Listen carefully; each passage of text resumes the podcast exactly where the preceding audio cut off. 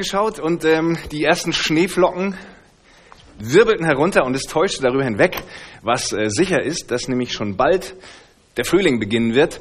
Und ähm, ich weiß nicht, wie ihr das geplant habt, ob ihr einen Frühjahrsputz geplant habt.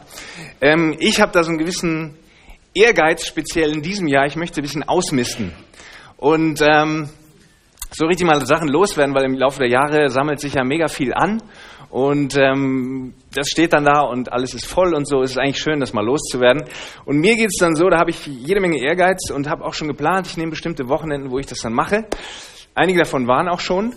Und ähm, dann stehe ich da vor meinen Sachen und dann ist da so ein Stapel und dann geht's los. Also dann nehme ich halt das erste Blatt und schaue es mir mal an. Ja, das äh, stimmt, das müsste ich noch erledigen. Ähm, dann lege ich das mal dahin. Ach, das habe ich auch noch. Das ist ja, ja, das, das immer äh, könnte ich unbedingt noch gebrauchen.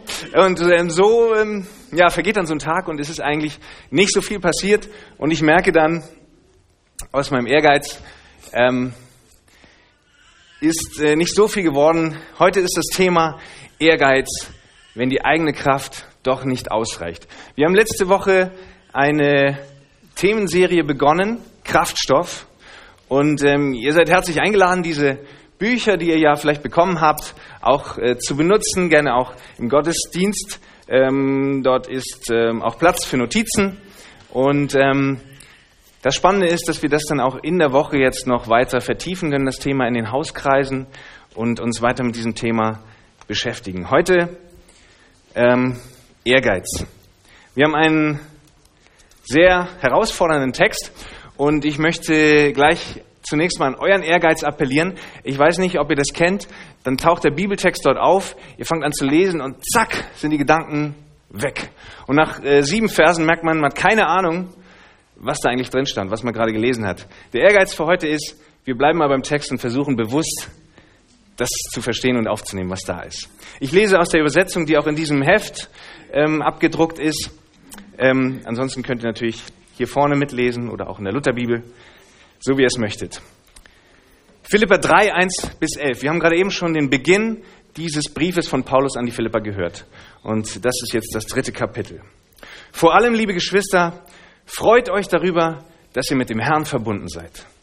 Was ich euch im Folgenden schreibe, sind Dinge, die ich euch schon früher gesagt habe. Mir macht es nichts aus, mich zu wiederholen. Und euch gibt es eine umso größere Sicherheit im Glauben. Nehmt euch in Acht vor den unreinen Hunden. Nehmt euch in Acht vor den Unheilstiftern. Nehmt euch in Acht vor denen, die letztlich nicht beschneiden, sondern verstümmeln. Die wirklich Beschnittenen sind wir, denn wir dienen Gott unter der Leitung seines Geistes und vertrauen nicht auf unsere Vorrechte und auf eigene Leistungen, sondern auf Jesus Christus. Er ist unser ganzer Stolz. Dabei hätte gerade ich allen Grund, mich auf Vorrechte und Leistungen zu verlassen. Wenn andere meinen, sie könnten sich auf solche Dinge oder sie könnten auf solche Dinge bauen, ich könnte es noch viel mehr. Ich wurde, wie es das Gesetz des Mose vorschreibt, acht Tage nach meiner Geburt beschnitten. Ich bin meiner Herkunft nach ein Israelit, ein Angehöriger des Stammes Benjamin, ein Hebräer mit rein hebräischen Vorfahren. Meine Treue zum Gesetz zeigte sich darin, dass ich zu den Pharisäern gehörte. Und in meinem Eifer für das Gesetz zu kämpfen, ging ich so weit, dass ich die Gemeinde verfolgte. Ja, was die vom Gesetz geforderte Gerechtigkeit betrifft, war mein Verhalten tadellos.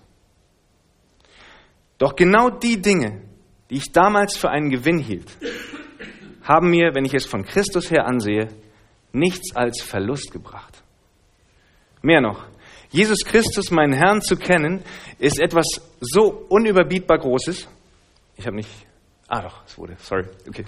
Ähm, genau, ist etwas so unüberbietbar Großes, dass ich, wenn ich mich auf irgendetwas anderes verlassen würde, nur verlieren könnte. Seinetwegen habe ich allem, was mir früher ein Gewinn zu sein schien, den Rücken gekehrt. Es ist in meinen Augen nichts anderes als Müll. Denn der Gewinn, nach dem ich strebe, ist Christus. Es ist mein tiefster Wunsch, mit ihm verbunden zu sein. Darum will ich nichts mehr wissen von jener Gerechtigkeit, die sich auf das Gesetz gründet und die ich mir durch eigene Leistung erwerbe. Vielmehr geht es mir um die Gerechtigkeit, die uns durch den Glauben an Christus geschenkt wird.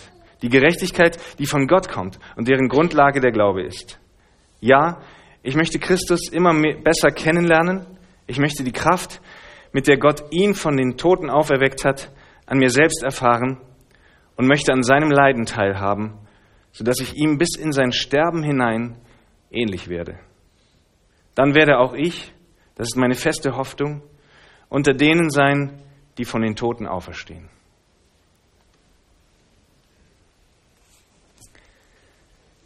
Was macht dich stolz? Wo hat sich dein Ehrgeiz ausgezahlt? Wo hast du dieses gute Gefühl, etwas erreicht zu haben oder etwas zu besitzen, was dich mit Stolz erfüllt? Worauf kannst du guten Gewissens stolz sein? Und seien wir ehrlich, wir kennen doch alle dieses gute Gefühl, stolz zu sein. Hast du Erfolg im Beruf? Kleidest du dich cool? Beliebst du, äh, bist du beliebt bei den Menschen? Hast du eine tolle Familie? Bist du ein guter Liebhaber?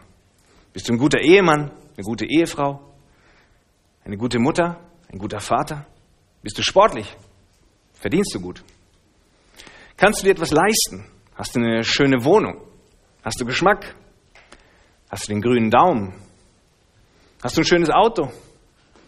Machst du schöne Ferien? Bist du so ein Globetrotter, der die Welt bereist? Bist du ein Kunstkenner, ein Literat, Filmexperte, Computerexperte? Bist du handwerklich begabt? Bist du stark? Bist du musikalisch? Oder ist das vielleicht zu oberflächlich? Geht es nur um Äußerlichkeiten? Wie sieht es denn charakterlich aus? Bist du ein guter Zuhörer? Bist du vertrauenswürdig? Bist du loyal? Treu? Bist du großzügig, freundlich, witzig, schlagfertig? Bist du immer pünktlich im Gegensatz zu einer Menge anderen Leute um dich herum? Und geistlich, wie sieht's da aus? Gibt's hier Dinge, die dir sehr wichtig sind und in die du deinen Ehrgeiz setzt? Bist du ein regelmäßiger Beter? Bist du ein regelmäßiger Bibelleser? Bist du gemeindlich engagiert? sind dir Leitungsaufgaben anvertraut worden. Schauen die Gemeindeglieder auf zu dir. Bist du ein Vorbild für andere? Hältst du die zehn Gebote? Kannst du sagen, dass du im Grunde genommen niemandem etwas zuleide tust? Kleidest du dich züchtig? Schaffst du es, wenn auch mit Mühe, auf Sex vor der Ehe zu verzichten? Hast du bis zur Hochzeit gewartet? Schaffst du es, bei anzüglichen Plakaten und Filmen wegzuschauen? Hast du dich so im Griff, dass du nicht schlecht über andere redest? Bist du stolz, dass du noch nie betrunken warst? Trinkst du vielleicht überhaupt gar nicht? Bist du jemand, der salbungsvoll betet und die Dinge genau auf den Punkt bringt? Redest du ohne Furcht zu Fremden über deinen Glauben? Hast du den Ehrgeiz, christliche Kalender und Grußkarten zu verteilen? Opferst du sogar deinen Urlaub für Kurzeinsätze in der Mission? Spendest du? Gibst du den Zehnten? Gibst du sogar mehr als den Zehnten? Kennst du mehr Bibelstellen auswendig als fast alle anderen? Findest du jedes Buch in der Bibel in Rekordzeit? Hast du das wahre Evangelium gefunden, das so viele Mitchristen offenbar noch nicht verstanden haben? Wenn hiervon etwas oder vielleicht einiges oder vieles auf dich zutrifft, wie um alles in der Welt solltest du darauf nicht stolz sein? Und wie um alles in der Welt sollte Gott nicht stolz und beeindruckt sein, wenn doch dein Anliegen ist, alles richtig zu machen. Genauso wie es da steht. Und da steht es doch in der Bibel. Was ist das Problem von Paulus? Du kannst nicht beidem vertrauen, deiner Leistung und der Gnade. Gleichzeitig dich selbst retten und dich retten lassen. Du kannst nicht beidem vertrauen, deiner Leistung und der Gnade. Du kannst dich nicht gleichzeitig selbst retten und dich retten lassen. Schauen wir in den Text. Vers 1. Vor allem, liebe Geschwister, freut euch darüber, dass ihr mit dem Herrn verbunden seid. Was ich euch im Folgenden schreibe, sind Dinge, die ich euch schon früher gesagt habe. Mir macht es nichts aus, mich zu wiederholen, und euch gibt es eine umso größere Sicherheit im Glauben. Offensichtlich gibt es hier ein Thema, über das Paulus nicht müde wird zu reden. Es ist ihm so wichtig, dass er in Kauf nimmt, wenn die Leute denken, ja, schon wieder schreibt Paulus dasselbe. Sein Ziel ist klar. Der Glaube seiner Adressaten, der Christen in Philippi, soll gestärkt werden und vor allem nicht in eine falsche Richtung abdriften. Und der erste Satz macht schon klar, was das Wesentliche dieses Glaubens ist. Beziehung. Freut euch darüber, dass ihr mit dem Herrn verbunden seid. Verbundenheit mit Gott. Nicht nur Verehrung, Anbetung, sondern Verbundenheit. Und Verbundenheit ist immer zweiseitig. Das bedeutet, dass Gott sich genauso zu uns stellt und sich mit uns verbunden weiß, wie wir mit ihm. Wann hast du dich zuletzt darüber gefreut? Und jetzt kommt Paulus zu dem Thema, das ihm auf dem Herzen oder man sollte wohl besser sagen, auf dem Magen liegt. Es gibt in der Gemeinde oder um sie herum Menschen jüdischen Glaubens, die keinesfalls auf den althergebrachten Weg zur Rettung verzichten wollen. Nämlich das Halten des Gesetzes und insbesondere die Beschneidung, mit der bei allen jüdischen Jungen die Zugehörigkeit zum Volk Gottes gekennzeichnet wurde. Vers 2. Nehmt euch in Acht vor den unreinen Hunden.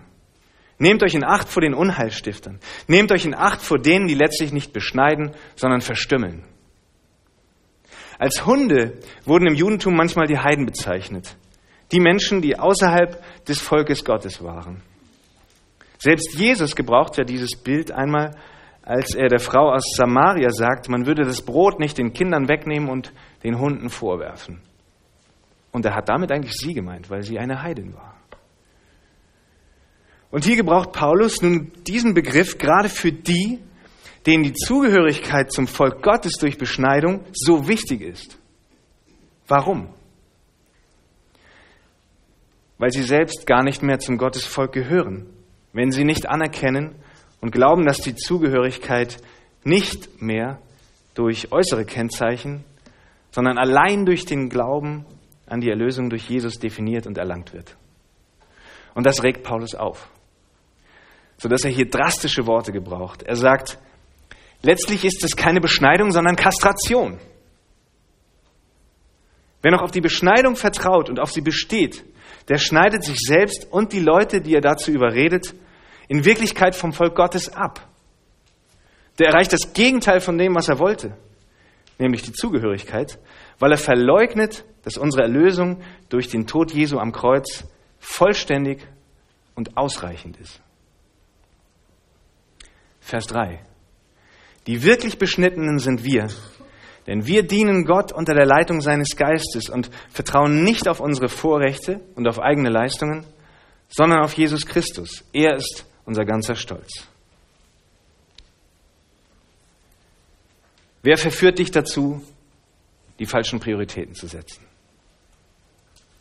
Paulus gebraucht sehr harte Worte für Leute, die versuchen, die alten Regeln aufrechtzuerhalten. Ich höre sie sagen, aber wo kommen wir denn dahin, wenn jeder tut, was ihm beliebt? Wenn es keine Regeln mehr gibt? Pharisäer, die Leute, die heute bei uns in so schlechtem Ruf stehen, weil Jesus so harte Auseinandersetzungen mit ihnen geführt hat, haben sie nicht genau das getan, was man tun sollte? Gottes Gesetze so konsequent umsetzen, dass man nicht einmal in die Nähe einer Übertretung kommt, einer Grenzüberschreitung. Ist das nicht genau das, was Gott von uns will? Können wir ihm nicht genau so gefallen? Gibt es Menschen, Christen, die dir diese Meinung vermitteln? Offen oder versteckt? Oder bist du es vielleicht einfach nur selbst, der dir immer wieder sagt, das reicht noch nicht. Du musst mehr tun, damit Gott dich annehmen kann. Das und das musst du noch besiegen, bevor Gott dich akzeptiert. Oder, jawohl, dies hier habe ich getan, das wird auf jeden Fall vor Gott zählen. Es gibt zudem auch in unseren Gemeinden Menschen, die unsere eigene kulturelle Prägung mit geistlicher Lebensführung verwechseln. Das geht von Kleidungsstil über Musikstil bis zu Fragen der Pünktlichkeit, des Konsums, Alkohol, Zigaretten, des Verhaltens, gebe ich jemandem die Hand oder umarme ich den, Wie entspannt darf ich im Umgang mit dem anderen Geschlecht sein? Schaut man in verschiedene Kulturen, dann stellt man fest, dass die Christen in diesen Kulturen zum Teil völlig unterschiedliche Auffassungen und Regeln haben, was man als Christ tut und was nicht. Zum Beispiel ist, in, ist es in den USA absolut unmöglich, als Christ ähm, Alkohol zu trinken. Ich war vor vielen Jahren mal in Nepal ähm, und dort wäre es undenkbar, dass ihr jetzt so hier sitzt, wie ihr da sitzt, mit Schuhen an den Füßen. Das, das kann man nicht bringen. Im Gottesdienstraum, der ist heilig, da muss man natürlich die Schuhe ausziehen. Bei uns wäre es ein bisschen komisch, wenn alle die Schuhe ausziehen. Aber auch innerhalb Deutschlands gibt es solche Beispiele. In den 60er Jahren zum Beispiel, ganz typisch, ähm, das Ruhrgebiet und das Schwabenländle.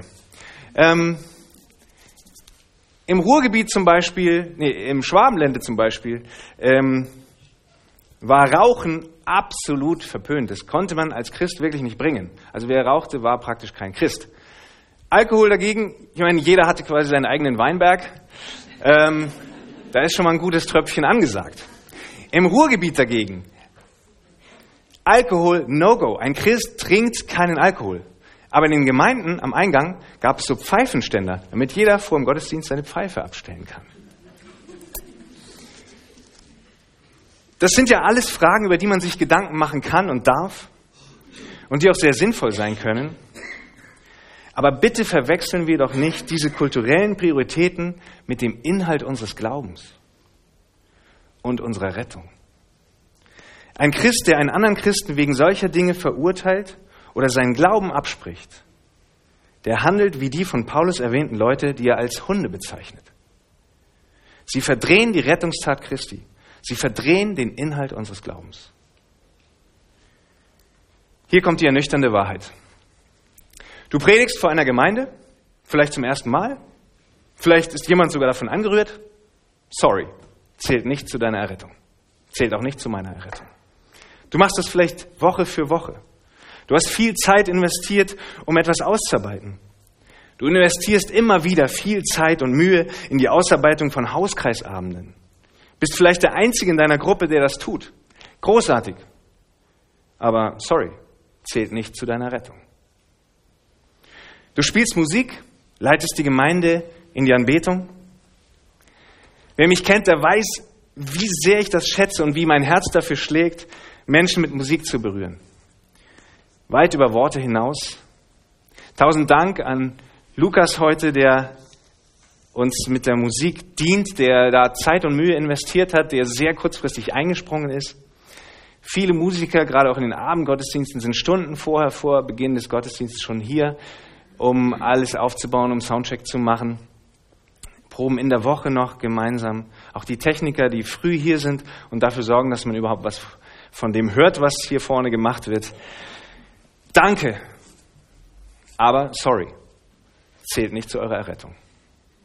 Du bist Ältester in der Gemeinde, du leitest einen Arbeitskreis, du arbeitest mit, du investierst einen großen Teil deiner Freizeit in die Arbeit, du schlägst dich mit unangenehmen Organisationszeugs rum, mit Typen, Unzuverlässigkeit und so weiter. Wir als Gemeinde und jeder Einzelne sind dir zu tiefem Dank verpflichtet. Aber, sorry, es zählt nicht zu deiner Errettung. Du gehst sogar auf die Straße, bist beim Oktoberfesteinsatz dabei, Du sprichst mit Leuten über deinen Glauben. Halleluja. Wir brauchen mehr Leute wie dich. Aber es zählt nicht zu deiner Errettung. Versteht ihr, wie krass, wie radikal das Umdenken für die Juden gewesen sein muss? Für diesen völlig neuen Ansatz, diesen ganz anderen Blickwinkel, dass die Rettung nicht aus unserer Leistung kommt, dass sie allein aus Jesus und nur in ihm und in nichts sonst zu finden ist.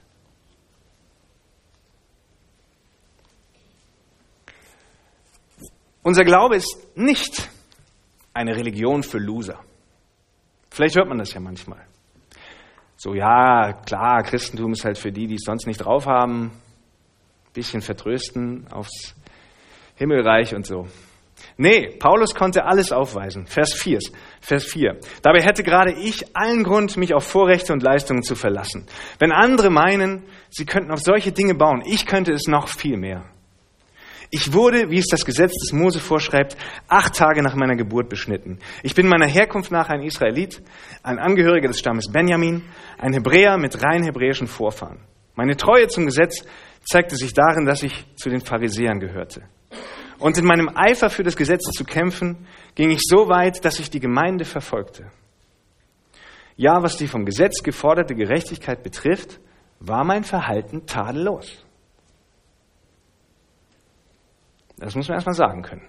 Offensichtlich ist dies nicht eine Vertröstung für Leute, die sonst nichts drauf haben.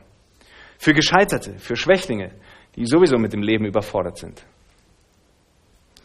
Hier ist jemand, der hat es wirklich drauf und der hatte allen Grund darauf, stolz zu sein. Wie kommt so jemand dazu, sein komplettes Leben umzukrempeln? Ist aller Ehrgeiz schlecht? Sollen wir uns in die Ecke setzen und nichts mehr tun? Will uns Gott den Spaß rauben daran, uns für Gott einzusetzen? Dürfen wir keine Befriedigung mehr empfinden, wenn uns etwas gelingt? Wenn wir uns selbst überwinden? Wenn wir Sünde überwinden?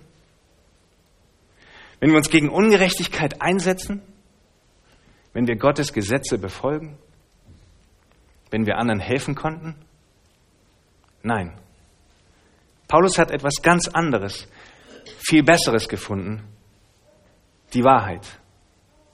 Die Nachricht, die fantastische und vor Freude sprudelnde Nachricht, den Kraftstoff, dass Christus allein die komplette Rettung, dass in ihm die vollständige Rettung zu finden ist. Er, Jesus, Messias, Christus, hat alles getan, was nötig ist, um vor Gott rein dazustehen. Versteht ihr? Alles. Und jeder, der dieser Rettungstat noch weitere, angeblich notwendige Anteile beimischen will, verwässert und verschmutzt die einmalige Rettungstat von Jesus. Vers 7. Doch genau die Dinge, die ich damals für einen Gewinn hielt, haben mir, wenn ich es von Christus her ansehe, nichts als Verlust gebracht. Mehr noch, Jesus Christus, meinen Herrn zu kennen, ist etwas so unüberbietbar Großes, dass ich, wenn ich mich auf irgendetwas anderes verlassen würde, nur verlieren könnte. Seinetwegen habe ich allem, was mir früher ein Gewinn zu sein schien, den Rücken gekehrt. Es ist in meinen Augen nichts anderes als Müll. Denn der Gewinn, nach dem ich strebe, ist Christus. Ist hier noch relativ diplomatisch formuliert. Luther übersetzt ähm, diesen Vers noch etwas krasser. Er schreibt, ähm, dass eben wem, äh, das alles, was mir früher ein Gewinn zu sein schien, dem habe ich den Rücken gekehrt. Es ist in meinen Augen nichts anderes als Code. Hier haben wir es also. In der Bibel steht wirklich sozusagen, stehen die drei Buchstaben, sind da. So radikal ist das Umdenken von Paulus. In Vers 9 schreibt er, es ist mein tiefster Wunsch, mit ihm verbunden zu sein. Darum will ich nichts mehr wissen von jener Gerechtigkeit, die sich auf das Gesetz gründet und die ich mir durch eigene Leistungen erwerbe. Vielmehr geht es mir um die Gerechtigkeit, die uns durch den Glauben an Christus geschenkt wird. Die Gerechtigkeit, die von Gott kommt und deren Grundlage der Glaube ist. Ist unser Glaube also ein Glaube, der die Beine hochlegt? Brauchen wir uns also nicht zu engagieren? Können wir das Evangelisieren getrost lassen? Brauchen wir nicht mehr gegen die Sünde in unserem Leben zu kämpfen? Dürfen wir also weiterhin geizig und egoistisch sein? Wer so fragt, kann sich ja mal das Leben von Paulus ansehen. In 1. Korinther 15, Vers 10 schreibt er, aber durch Gottes Gnade bin ich, was ich bin. Und seine Gnade an mir ist nicht vergeblich gewesen, sondern ich habe viel mehr gearbeitet als sie alle. Nicht aber ich, sondern Gottes Gnade, die mit mir ist. Paulus entwickelt eine unglaubliche Aktivität und Motivation. Er beschreibt es in 2. Korinther 11, Vers 23 bis 28. Ich habe mehr gearbeitet, ich bin öfter gefangen gewesen, ich habe mehr Schläge erlitten, ich bin oft in Todesnöten gewesen.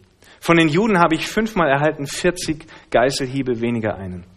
Ich bin dreimal mit Stöcken geschlagen, einmal gesteinigt worden, dreimal habe ich Schiffbruch erlitten, einen Tag und eine Nacht trieb ich auf dem offenen Meer. Ich bin oft gereist, ich bin in Gefahr gewesen durch Flüsse, in Gefahr unter Räubern, in Gefahr unter Juden, in Gefahr unter Heiden, in Gefahr in Städten, in Gefahr in Wüsten, in Gefahr auf dem Meer, in Gefahr unter falschen Brüdern. In Mühe und Arbeit, in viel Wachen, in Hunger und Durst, in viel Fasten, in Frost und Blöße. Und außer all dem noch das, was täglich auf mich einstürmt, und die Sorge für alle Gemeinden. Aber er tut es alles nicht, um gerettet zu werden, sondern weil er gerettet ist. Vers 3 aus unserem Text wieder. Denn wir dienen Gott unter der Leitung seines Geistes. Es geht also sehr wohl auch um Dienst, um Kampf, aber nicht unter unserer eigenen Leitung, sondern aus Gottes Geist heraus. In unserem Brief, im Philipperbrief, schreibt er in Kapitel 1, Vers 27, lebt so, dass es im Einklang mit dem Evangelium von Christus steht. Dann werdet ihr einmütig zusammenstehen. Ihr werdet Seite an Seite für den Glauben kämpfen, der sich auf das Evangelium gründet. Und in unserem Predigtext schreibt er sehr persönlich, ja, ich möchte Christus immer besser kennenlernen. Ich möchte die Kraft, mit der Gott ihn von den Toten auferweckt hat, an mir selbst erfahren und möchte an seinem Leiden teilhaben, sodass ich ihm bis in sein Sterben hinein ähnlich werde. Paulus hat etwas sehr Wichtiges verstanden. Ja, Gott wünscht sich unser Engagement, unsere Treue, unsere Selbstüberwindung, unsere Barmherzigkeit, unser Vertrauen, unsere Liebe zu ihm und zu unseren Mitmenschen, sogar zu denen, die wir kennen. Und dennoch würde es niemals ausreichen, uns zu retten. Wer sich selbst kennt und ehrlich betrachtet, weiß das. Und Gott weiß das auch. Die eigene Kraft reicht nicht. Deshalb, unser Glaube ist eine Religion für Loser. Für dich, der du dich unzulänglich fühlst. Christus ist hier. Er hat deine Rettung bereits vollbracht. Für dich, der dich nicht geliebt und nicht liebenswert fühlst. Christus ist hier. Er liebte dich schon vor deiner Geburt. Für dich, der du dich anstrengst, aber immer wieder scheiterst, sodass du selbst mit dir schon die Geduld verloren hättest. Christus ist hier, der tausendmal vergibt und deine Rettung nicht von deiner Leistung abhängig macht. Für dich, der du das Gefühl hast, du schaffst es einfach nicht, das Evangelium weiterzusagen. Du hast ein schlechtes Gewissen, weil du es eigentlich solltest, aber nicht tust. Christus ist hier der nicht einmal davon deine Rettung abhängig macht, der aber sogar in dir leben will. Er möchte, dass du einfach ihn reden lässt, ihn sichtbar werden lässt für andere. Höre auf ihn, achte auf ihn, ob er die Menschen und Situationen ans Herz legt, wo du ein Sprachrohr werden kannst, wo du seine Liebe in die Welt bringen kannst. Denn er, der in dir lebt, weiß, dass nicht deine Rettung, nicht deine Rettung, wohl aber die von anderen davon abhängen kann, ob du es wagst, den Mund aufzumachen und ihn reden zu lassen. Für dich, der du enttäuscht bist von dir selbst. Christus ist hier, der dich besser kennt als du selbst und nicht zu täuschen ist und dich trotzdem liebt. Unser Glaube ist für Loser, für Realisten, die verstehen, dass sie es aus eigener Kraft nicht schaffen können. Und genau das wird nicht zur Verzweiflung, sondern zur Hoffnung. Wie wir es in der Textlesung vorher aus demselben Brief, aus dem Philipperbrief gehört haben, in Philippa 1, Vers 6. Und ich bin darin guter Zuversicht, dass der in euch angefangen hat, das gute Werk, der wird es auch vollenden bis an den Tag Christi Jesu. Er für dich, du bist wirklich geliebt. Als ich diese Predigt vorbereitet habe und mich gedanklich damit beschäftigt habe, das war so zwischen den Tagen zwischen Weihnachten und Silvester, ist was Schlimmes passiert. In der Nacht vom, 7, äh, 28. auf den 29.12. ist eine Fähre, die von Griechenland Richtung Italien unterwegs war, in Brand geraten und ähm, kam in schweren Seegang. Die Wellen waren so hoch, dass all die Schiffe drumherum nicht wirklich in die Nähe kommen konnten und die Menschen mussten dort wirklich über Stunden also über einen kompletten Tag oder zum Teil sogar noch mehr, ausharren auf einem brennenden Schiff. Eine sinkende Fähre. Und ich glaube ehrlich gesagt, so eine Luxuskabine auf so einer Fähre mit Mahagoniholz und goldenen Knäufen mag schön sein, aber es bringt dir in dieser Situation überhaupt nichts. Und es bringt auch nichts darauf, stolz zu sein. Und ich glaube kaum, dass irgendjemand von den Leuten äh, das noch jemand anders zeigen wollte und gesagt hat, hier, äh, komm mal mit, schau mal, was ich für eine schöne, super tolle Kabine habe. Das Einzige, was zählt in dieser Situation, ist dieses Rettungsseil zu greifen, was dann kam, als Hubschrauber kam und die Leute wirklich einzeln per Seil von dieser Fähre runtergeholt haben. Die Kabine ist vollkommen Wurst. Das Einzige, was zählt, ist dieses Rettungsseil zu greifen und sich vom Hubschrauber retten zu lassen und sei es nur mit dem, was man am Leib trägt. Dieses Greifen nach dem Rettungsseil ist laut Paulus der Glaube. Der Glaube genau daran, dass er dich retten kann und wird. Und wenn du noch auf deinem brennenden Schiff stehst und denkst, ja, irgendwie kriege ich das schon hin, dann sei realistisch. Sieh die wirkliche Lage und ergreife dieses Rettungsseil. Lass dich von ihm in den Rettungskorb hochziehen. Setz dein Vertrauen in ihn und nicht in deine eigenen Kräfte und Anstrengungen. Bete zu ihm, rede mit ihm, lade ihn in dein Leben ein und überlasse es ihm ganz. Paulus wusste, es ist das Beste, was du tun kannst.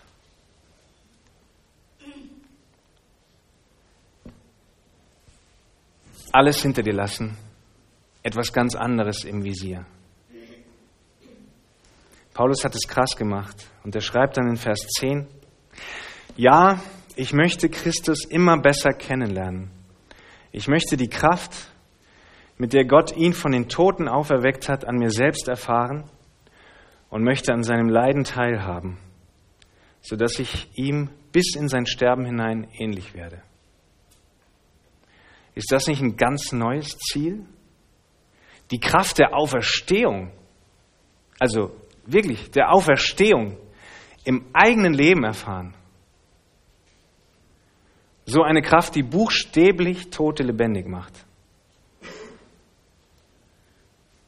Und der zweite Punkt ist sicher noch viel schwieriger für uns und nötigt mir ehrlich gesagt sehr viel Respekt ab. Die Gemeinschaft seiner Leiden. Das ist nicht einfach. Wir hören von unseren Geschwistern, die das wirklich am eigenen Leib erfahren. Die Christenverfolgung in der Welt ist schlimm wie noch selten zuvor. Und es fällt mir ehrlich gesagt schwer, mir das zu wünschen. Aber es geht ja auch nicht um geistlichen Masochismus, sondern es geht um das Jesus ähnlich werden. Sogar bis zur Bereitschaft hin, für ihn und seine Sache Leiden in Kauf zu nehmen. Paulus hat das Teilhaben an dem Leiden Christi tatsächlich so erlebt bis zu seinem Tod. Was sind Dinge, die du in deinem Leben mit dem neuen Blick als Code bezeichnen musst? Aber nicht, weil du musst, sondern weil dir aufgegangen ist, dass du etwas ganz anderes, viel Besseres hast. Was hat dir den Blick auf die Wahrheit des Evangeliums verstellt? Du hast etwas viel Besseres. Jesus in dir. Vollkommene Gnade und Freiheit, der zu sein, den er in dir sieht, nicht der, der du krampfhaft versuchst zu sein. Lass das dein Kraftstoff sein, die Quelle, von der du trinkst. Das Leben, das aus dir sprudelt, in deine Welt hinein. Du wirst sehen, wie die Freude darüber, was Jesus Christus in deinem Leben tut, dich erfüllt. Nicht die Angst um deine Rettung, sondern Freude über deine Rettung. Freude darüber, dass er wirklich lebt, tatsächlich in dir lebt und sein Reich mit dir bauen möchte. Amen.